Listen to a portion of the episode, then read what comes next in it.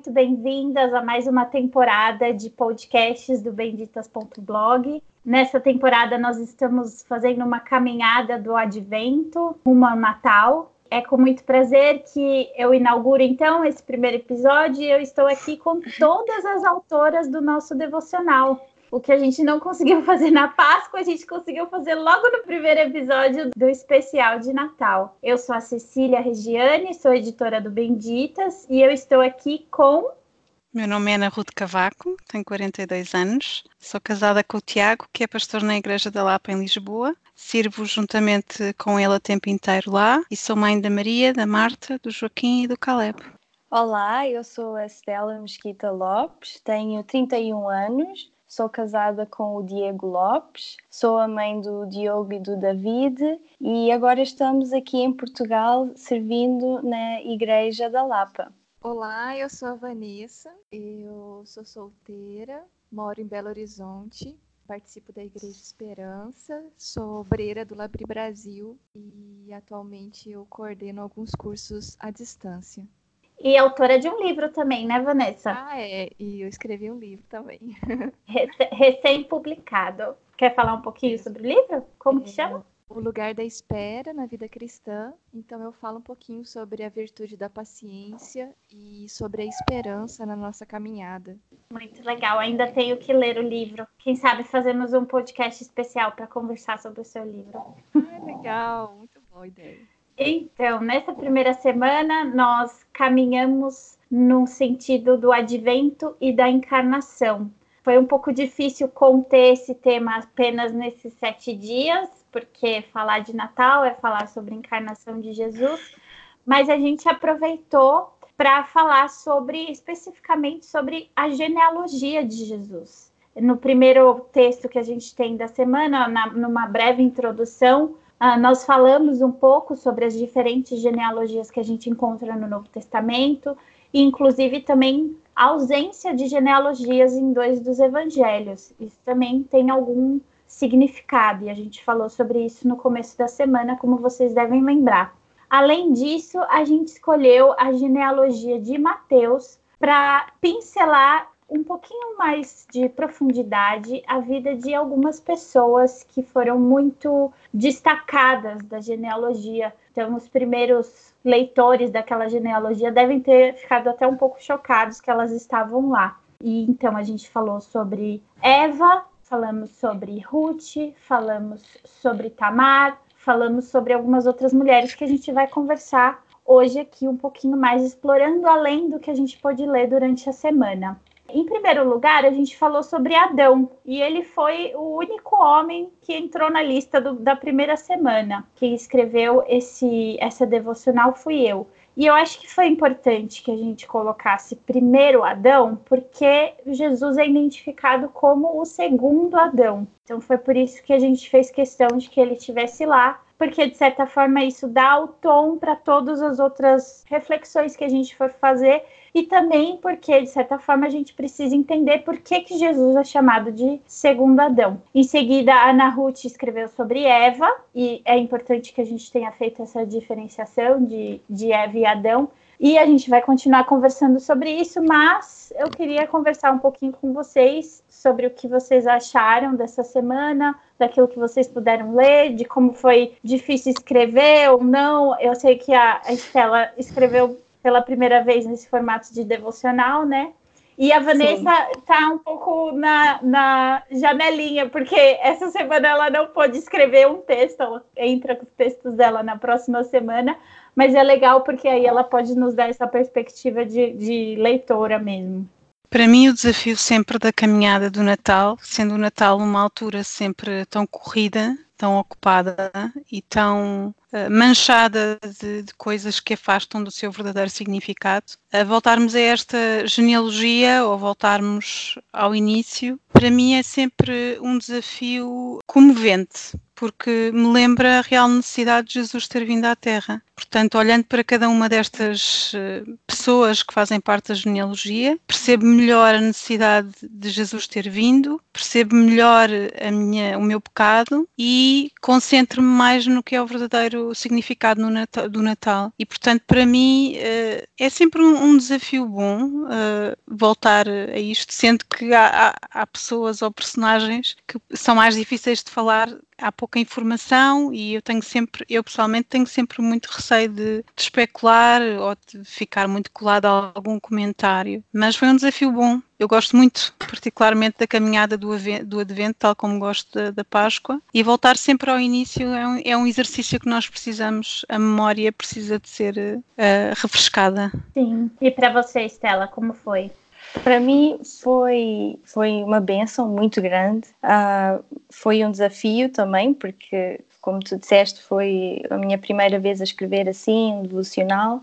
E para mim, o que, onde eu aprendi muito e, e me impactou muito foi que normalmente no Advento, no Natal, assim, nós temos a tendência de pensar mais no Novo Testamento, no Nascimento, focar mais nisso. E esta semana levou-nos ao Velho Testamento. Uhum. Vão-nos a falar, por exemplo, de Tamar, tipo, Tamar, Raab, no Velho Testamento. E ver aquela ligação bíblica, a ler as escrituras, ao ver as referências e ver como aquilo tudo aponta para Cristo, para mim foi muito edificante. Então Sim. foi um desafio, um, mas foi muito edificante. Então foi, eu gostei muito de ver essas ligações do velho com o novo e dessas mulheres que aparecem na genealogia de uma forma surpreendente. Uhum.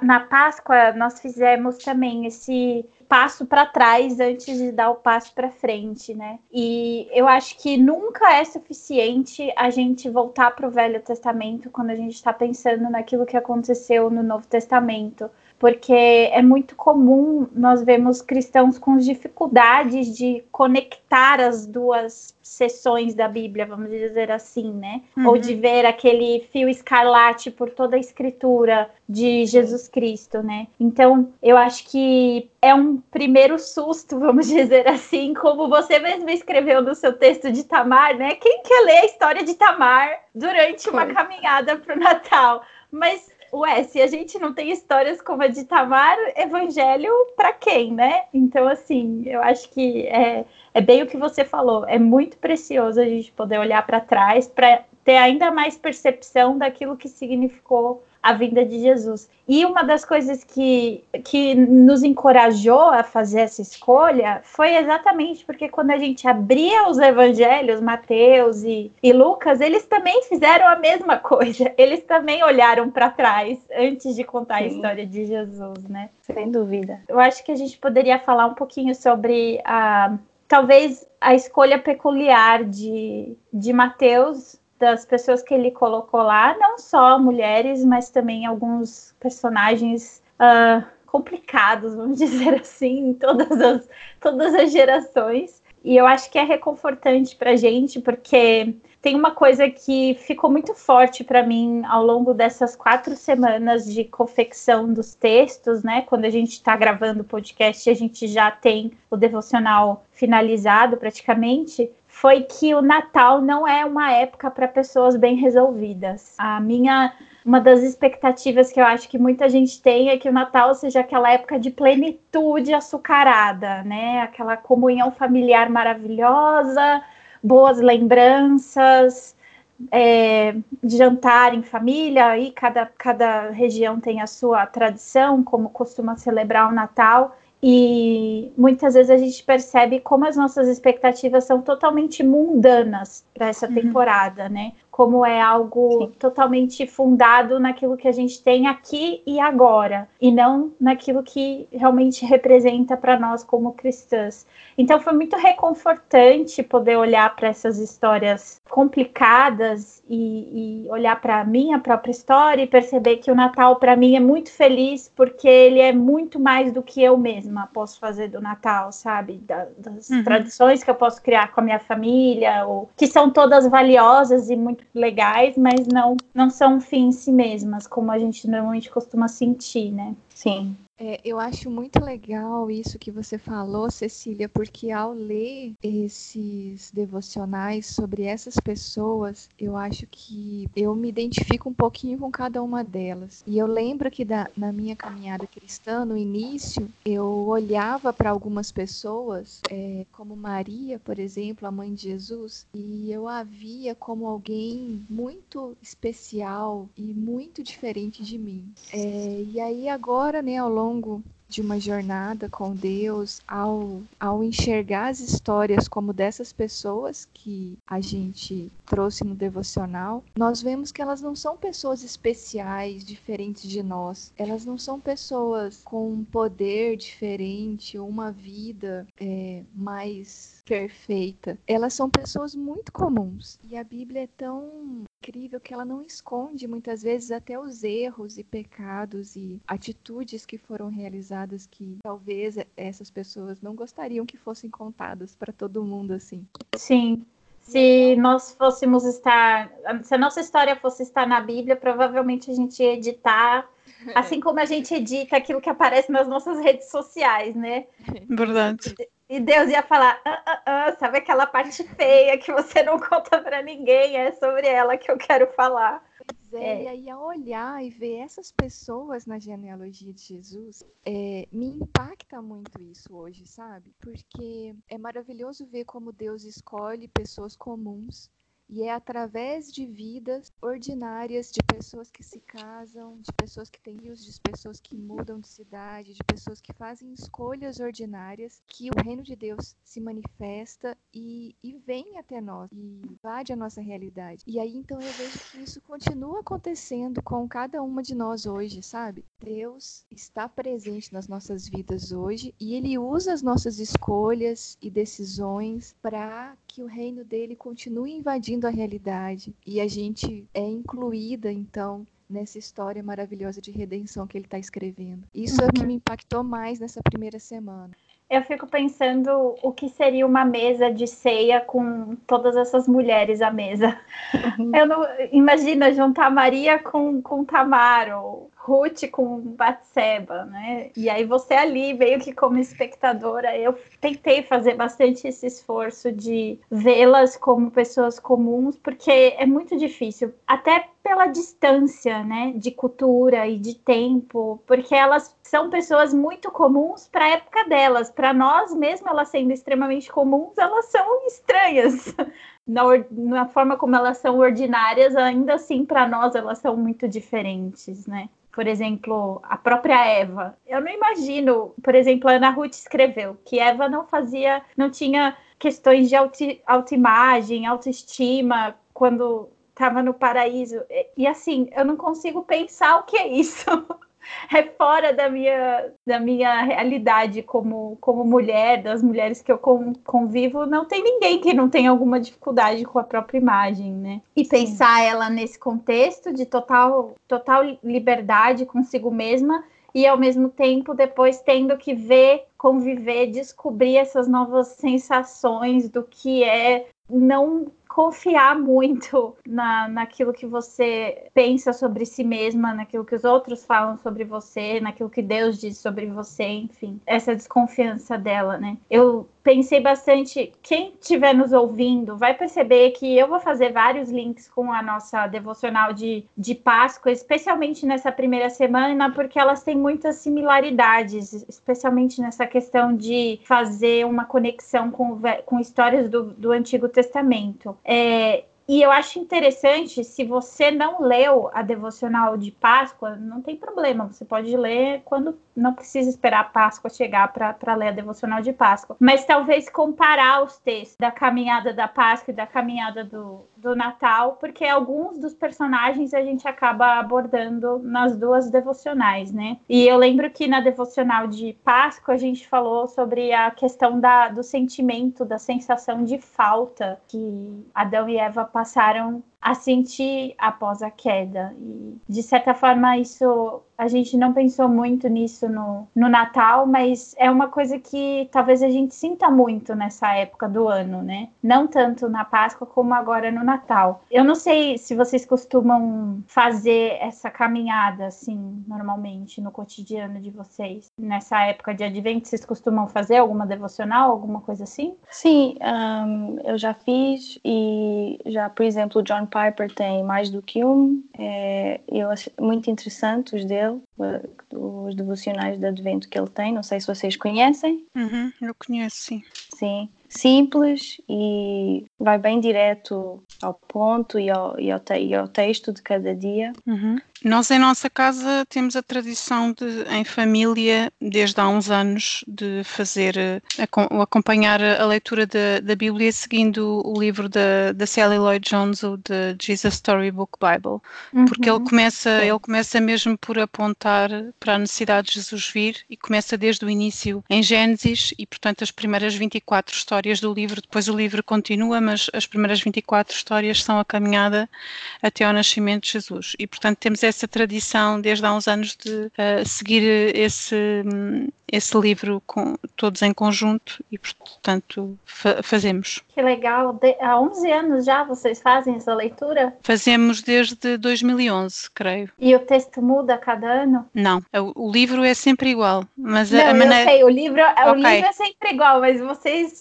chegam ao livro diferentes, né? Como assim? A nossa experiência com o livro? É, sim, porque é o mesmo texto, mas vão se passando os anos e agora em 2019 sim. vai ser diferente do que foi em 2019. 2014, por exemplo. Sim, muito diferente. Temos várias vozes uh, a darem a opinião e a observação. uh, a maneira como, a, como, esta autora escreve em particular, nós gostamos muito e, portanto, há um exercício também de memória de nos tentarmos lembrar qual é que é a história que vem a seguir e depois alguém diz que gosta muito daquela maneira de contar. Uh, mas a, a preocupação de, do advento e deste livro em particular que nós gostamos tem a ver com apontar sempre para Jesus, não é? Que eu acho que é o mais difícil quando nós estudamos a Bíblia. Uh, habitua eu, pelo menos, habituei-me, e falei nisso na Páscoa, àquela ideia do eu vivo no tempo do Novo Testamento, posterior uhum. a Jesus, e o Velho Testamento tem ali uma série de coisas que eu nunca vou entender muito bem, é outra cultura, é outro tempo, é o tempo das leis, e eu já não estou nessa altura.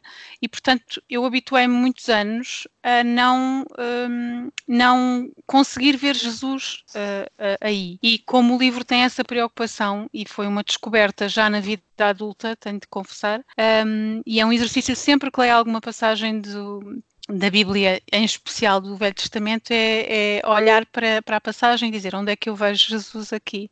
Uhum, e, portanto, uhum, a, a, caminhada do Advento é, é, é, essa, é lembrarmos porque é que Jesus teve de vir. E, portanto, quando fazemos essa, essa caminhada em casa, é, lembramos sempre porque é que nós a estamos a fazer. E, portanto, temos muito gosto em fazer essa, essa contagem dos 24 dias. Eu, eu uh, enquanto a Ana Ruth estava a falar, eu também estava a pensar sobre as genealogias porque pessoalmente assim, no passado e tudo, é, ou a ler aquela leitura anual da Bíblia, tinha que ler as genealogias, oh, isto aqui vai demorar, e às vezes eu confesso que perdia um pouco, parecia que era chato para mim, sabes? Ver as genealogias. E, e ao ler elas e ao um, aprender, pesquisar, estudar sobre cada, cada, cada pessoa, cada mulher, cada pessoa que está ali, aprendi que é muito importante. Se está uhum. ali, está na Bíblia, que é um texto inspirado, é importante prestarmos atenção, é importante. Então, uh, essa ligação das genealogias com Cristo, se estão ali, é porque precisamos de. são importantes e fazem parte do texto inspirado. Então, também é algo que, que aprendi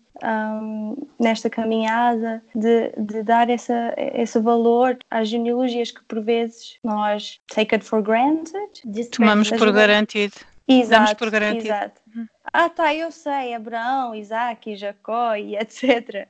Uhum. E, e, às vezes perdemos a beleza dos detalhes. Uhum. Você tem, eu sei que a Vanessa gosta bastante de liturgias cristãs e eu imagino que você também tem alguma, alguma tradição ou alguma caminhada que você faça nessa época do advento. Sim, tem, eu acho que uns cinco anos, cinco ou seis anos para cá, que eu comecei a fazer devocional de Páscoa e de Natal, assim, né? É, caminhando cada dia com um devocional guiado, orientado, abrindo, né, a nossa, a nossa, os nossos olhos e chamando a nossa atenção para enxergar a beleza, né, dessas estações.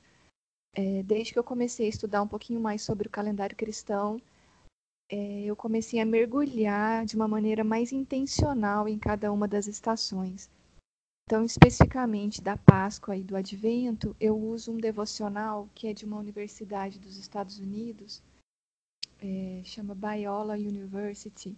Eles uhum. fazem um devocional na internet que é lindo. Meu sonho era um dia, talvez, a gente conseguir traduzir esse devocional deles. Uhum. E em cada dia eles trazem uma reflexão bíblica, uma pessoa é convidada para escrever um, um, pequeno texto, como nós. Mas junto com isso tem uma obra de arte, que geralmente é uma tela, é, uma pintura, uma música e uma poesia. Uhum. Então eles integram essa parte da, das artes, né? Também como uma forma de expressão para nos ajudar a é, despertar para coisas que talvez só o texto é, não seriam suficientes. Sim.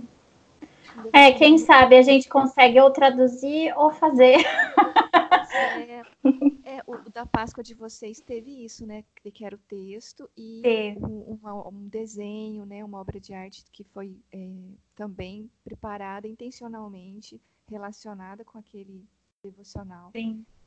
Então, é uma é oportunidade muito legal de, de despertar várias capacidades diferentes, não só o nosso raciocínio de ler, entender um texto, mas também de outros afetos, eu acho, né? Da gente colocar investido em ver aquilo, perceber por que, que a pessoa escolheu fazer aquele desenho daquele jeito e para assim, para nós foi muito especial naquela época que fizemos da Páscoa, porque foi um trabalho de todas juntas, né? Das autoras e das, e das cinco ilustradoras.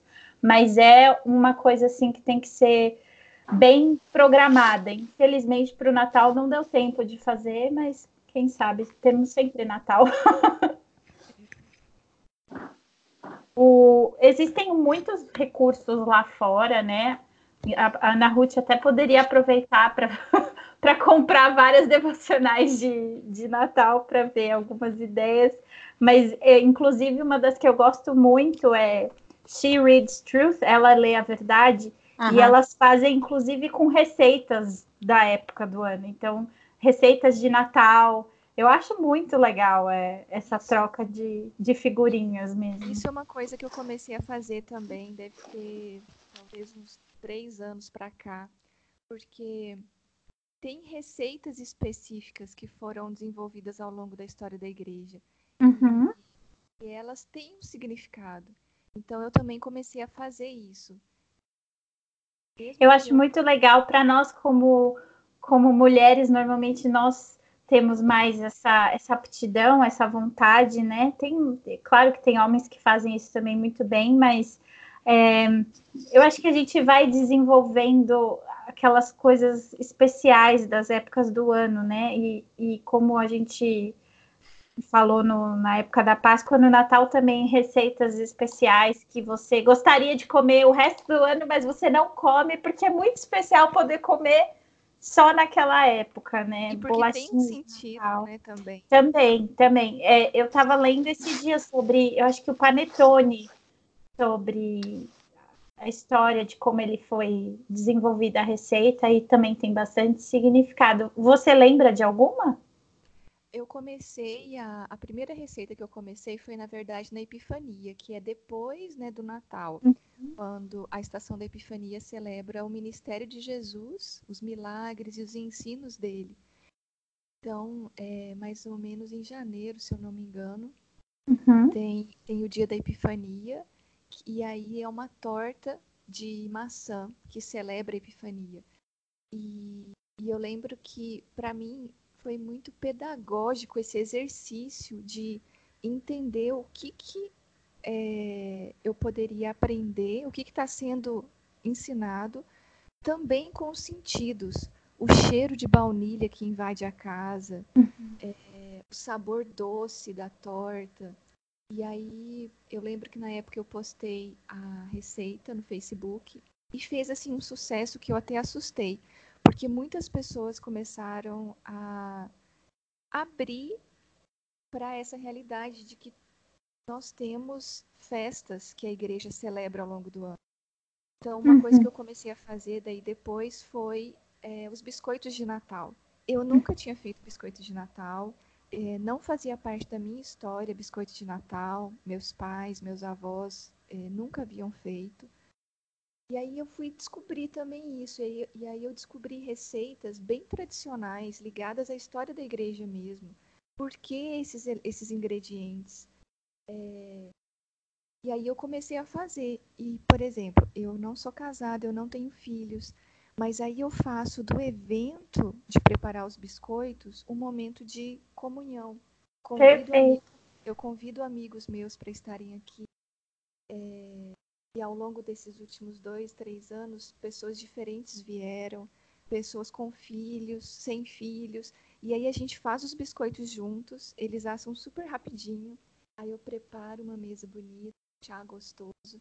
E a gente come aqueles biscoitos. Eu leio o texto bíblico remete. E a casa fica toda perfumada, aquele cheiro gostoso de baunilha é, e aquele sabor gostoso.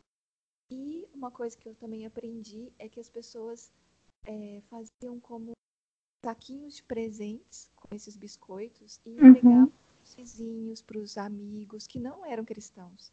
Uhum. Então isso também virou uma forma de eu ter um contato com os meus vizinhos. E aí eu, eu preparo esses saquinhos com e dou para alguns amigos meus, algumas famílias que não são cristãs também. É, dou para os meus amigos cristãos também. Mas se torna uma forma de dizer: é, olha, o Natal tem um sentido muito importante e é porque Jesus existe de verdade. Ele nasceu. Eu preparei esses biscoitos aqui para você. É, enfim, então essa parte das receitas eu acho fantástica.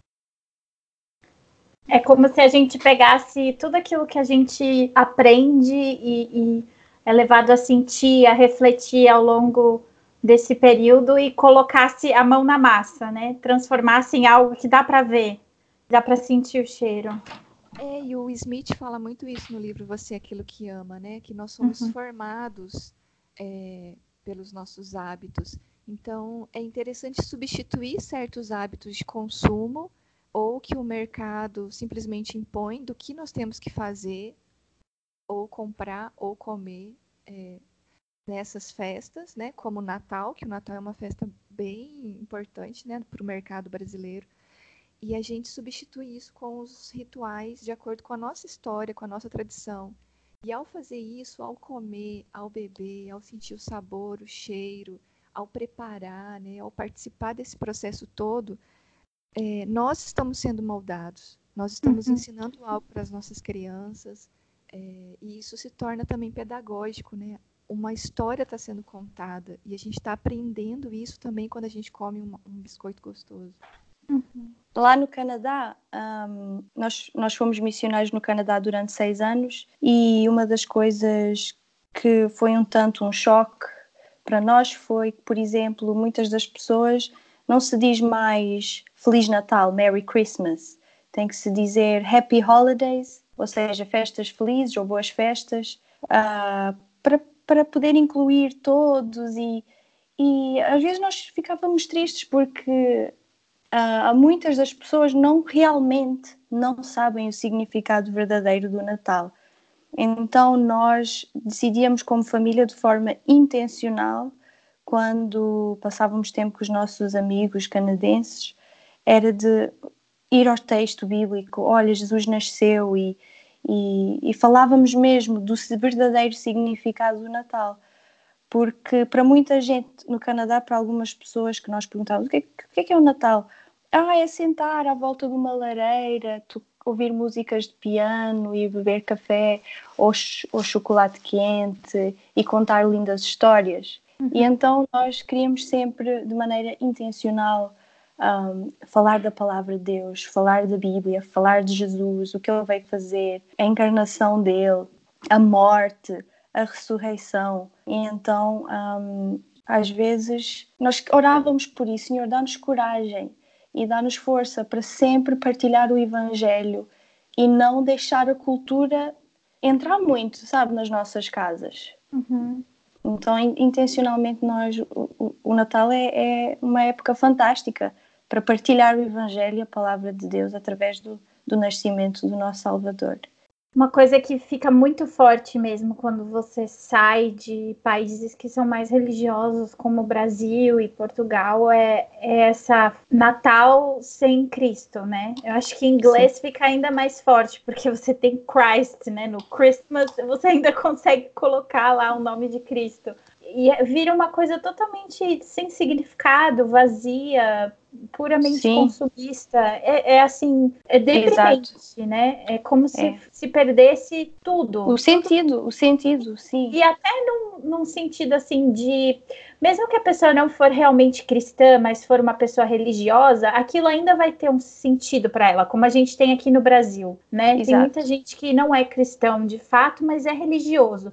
Então sabe que aquele tempo é um tempo de, de reflexão, um tempo de até mesmo pensando em família, a pessoa sabe que, que é algo diferente, que não é um feriado qualquer. E se perde isso totalmente, né? Se você vai para países que tem população, ainda mais países que têm uma população majoritária que não é cristã, então isso fica ainda mais estampado, né, na, na cultura, como você vê, por exemplo, no Japão e tal, que as pessoas realmente não sabem quem é Jesus, né? Quem uhum. é Cristo e tal. Sim, nós, nós passamos por isso no Canadá, de perguntar às pessoas o que é o Natal, eh, já ouviu falar de Jesus? E as pessoas dizerem não.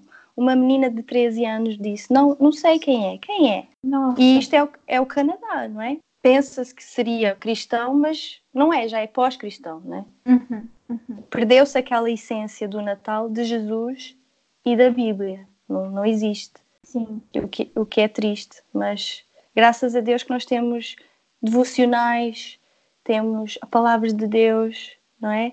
Temos pessoas assim como, como a Ana Ruth, como a Cecília, como a Vanessa, que têm como esse,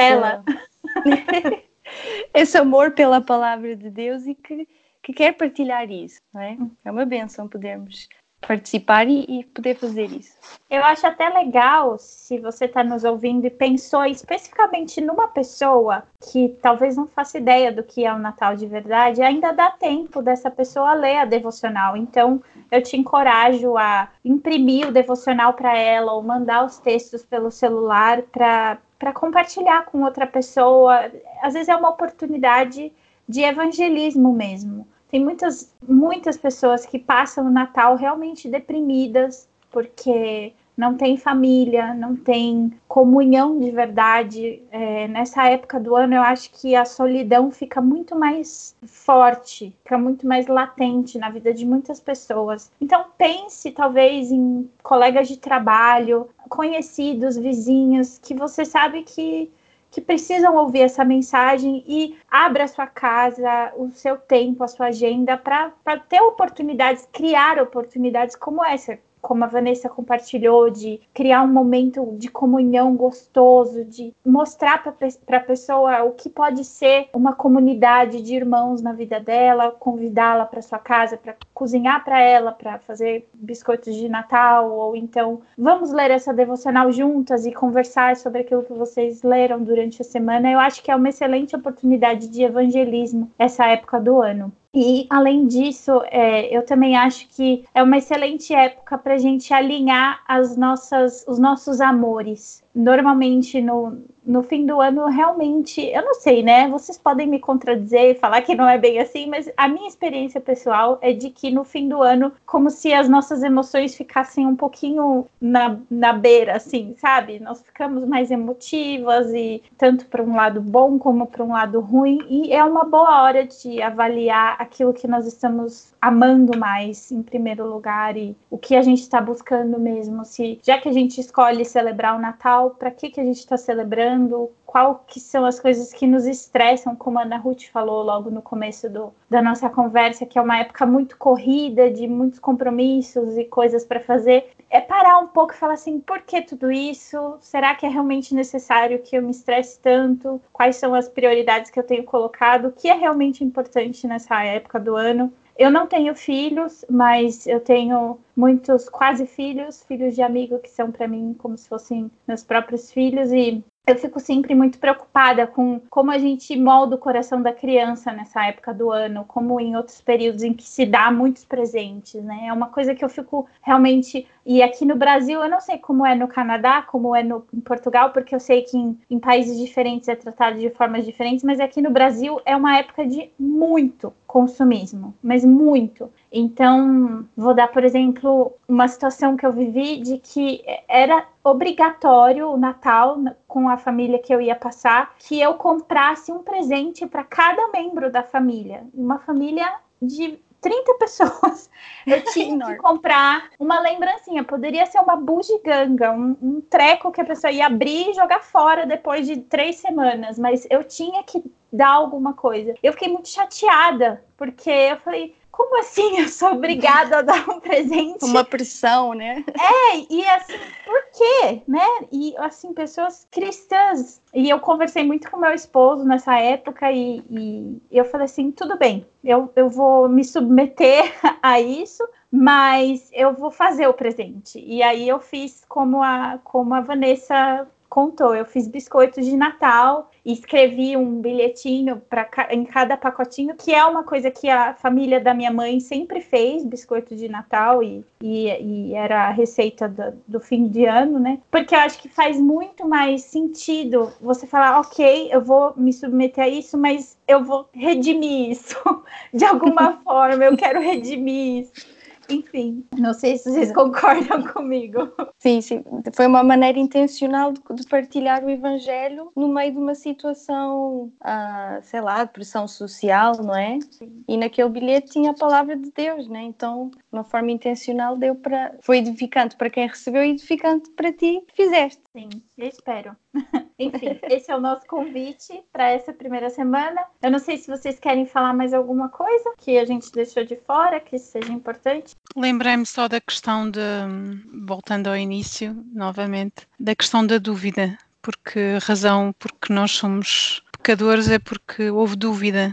A dúvida entrou no jardim e hum, a dúvida abriu espaço para questionar acerca dos propósitos de Deus. E creio que nesta altura do Advento é uma, uma boa altura para nós pensarmos do que é que nós estamos a duvidar, se é de Deus ou se é de nós próprios, porque nós confiamos, eu confio muito em mim própria, não é a minha tendência normal. E quando as coisas ficam invertidas e duvidamos mais de nós e confiamos mais em Deus, percebemos uh, onde é que está o mal e o porquê de Jesus ter vindo. Então Uh, creio que este exercício diário de, de, voltar ao início, lembrar Eva e Adão, a dúvida que a serpente lançou foi suficiente para, para eles uh, caírem e para nós cairmos hoje. E hum, lembrei-me disso. Não... Eu acho que o advento é um momento muito especial de preparação para o Natal. E então, nesse tempo, nós intencionalmente escolhemos alguns exercícios para nos ajudar a lembrar daquilo que, como a Estela falou, está se perdendo no nosso mundo. Mas a gente tem uma mensagem, a gente tem uma história para contar. E aí, então, no advento, a gente para um pouco para buscar Deus de uma maneira mais intencional e se preparar para contar essa história. E para mim sempre foi um desafio, porque, como a Ana Ruth falou, é, esse finalzinho de ano parece que é o período mais intenso do ano. Uhum. Eu estou mais ocupada, mais correndo, mais com prazos estourados e com coisas que eu ainda preciso fazer. Só que aí então, ao fazer um devocional do Advento, eu intencionalmente começo a reduzir o ritmo e lembrar daquilo que realmente importa, daquilo que sustenta toda a nossa vida, e até intencionalmente é, tentar organizar o meu ritmo e tirar aquilo que não é necessário agora, talvez sair um pouco das redes sociais, é, estar mais presente para as pessoas que são importantes na minha vida e, e me preparar para celebrar esse momento tão importante para nós que é o Natal. Então, para mim, esse, esse devocional tem um, é, um significado e se torna uma ferramenta devocional muito importante também, por isso.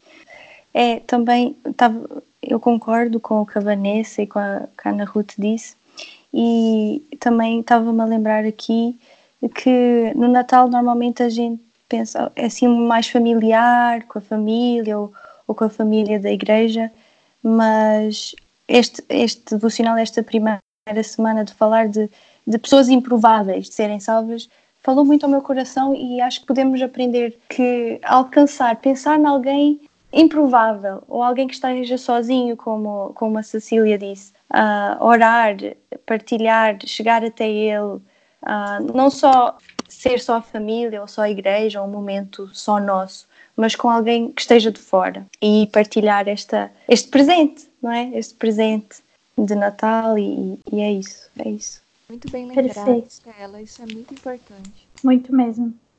Então nós ficamos com basicamente quatro lições de casa para essa semana que eu consegui organizar aqui na minha cabeça nós precisamos pensar em como essa época de advento nos ajuda a ordenar os nossos amores, os nossos afetos, as coisas que fazemos de objeto de adoração que não são Deus.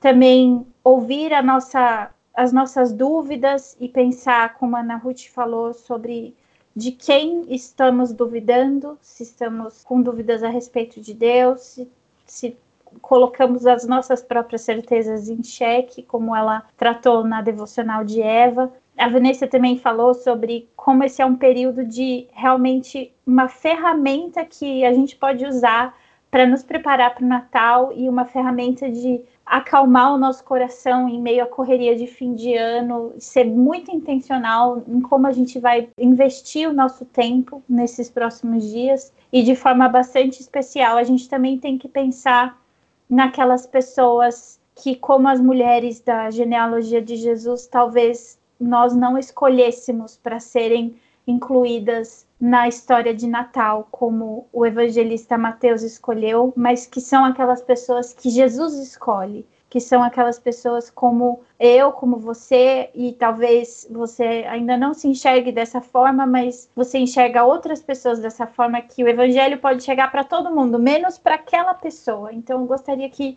te convidar a pensar exatamente naquela pessoa mais improvável de todas, para que você esteja orando pela vida dela e se esforçando de uma forma mais intencional nessa época de advento para compartilhar a mensagem da, do Natal com aquela pessoa e, e abrir a sua casa para isso, abrir a sua família para isso também. É isso por essa semana. Muito obrigada, meninas, pela nossa conversa tão frutífera. Que Deus abençoe vocês. A gente volta a se falar na semana que vem e até lá. A série de podcast Santa Semente é uma produção do Benditas. Acesse o nosso site e nos acompanhe pelas redes sociais, benditas.blog, para mais recursos de estudo e edificação cristã de qualidade, produzidos por mulheres que amam a Jesus. Nos falamos na próxima semana. Até lá!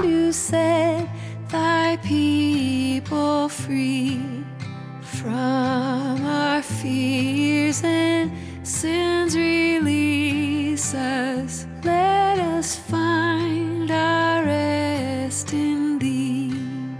Israel's strength.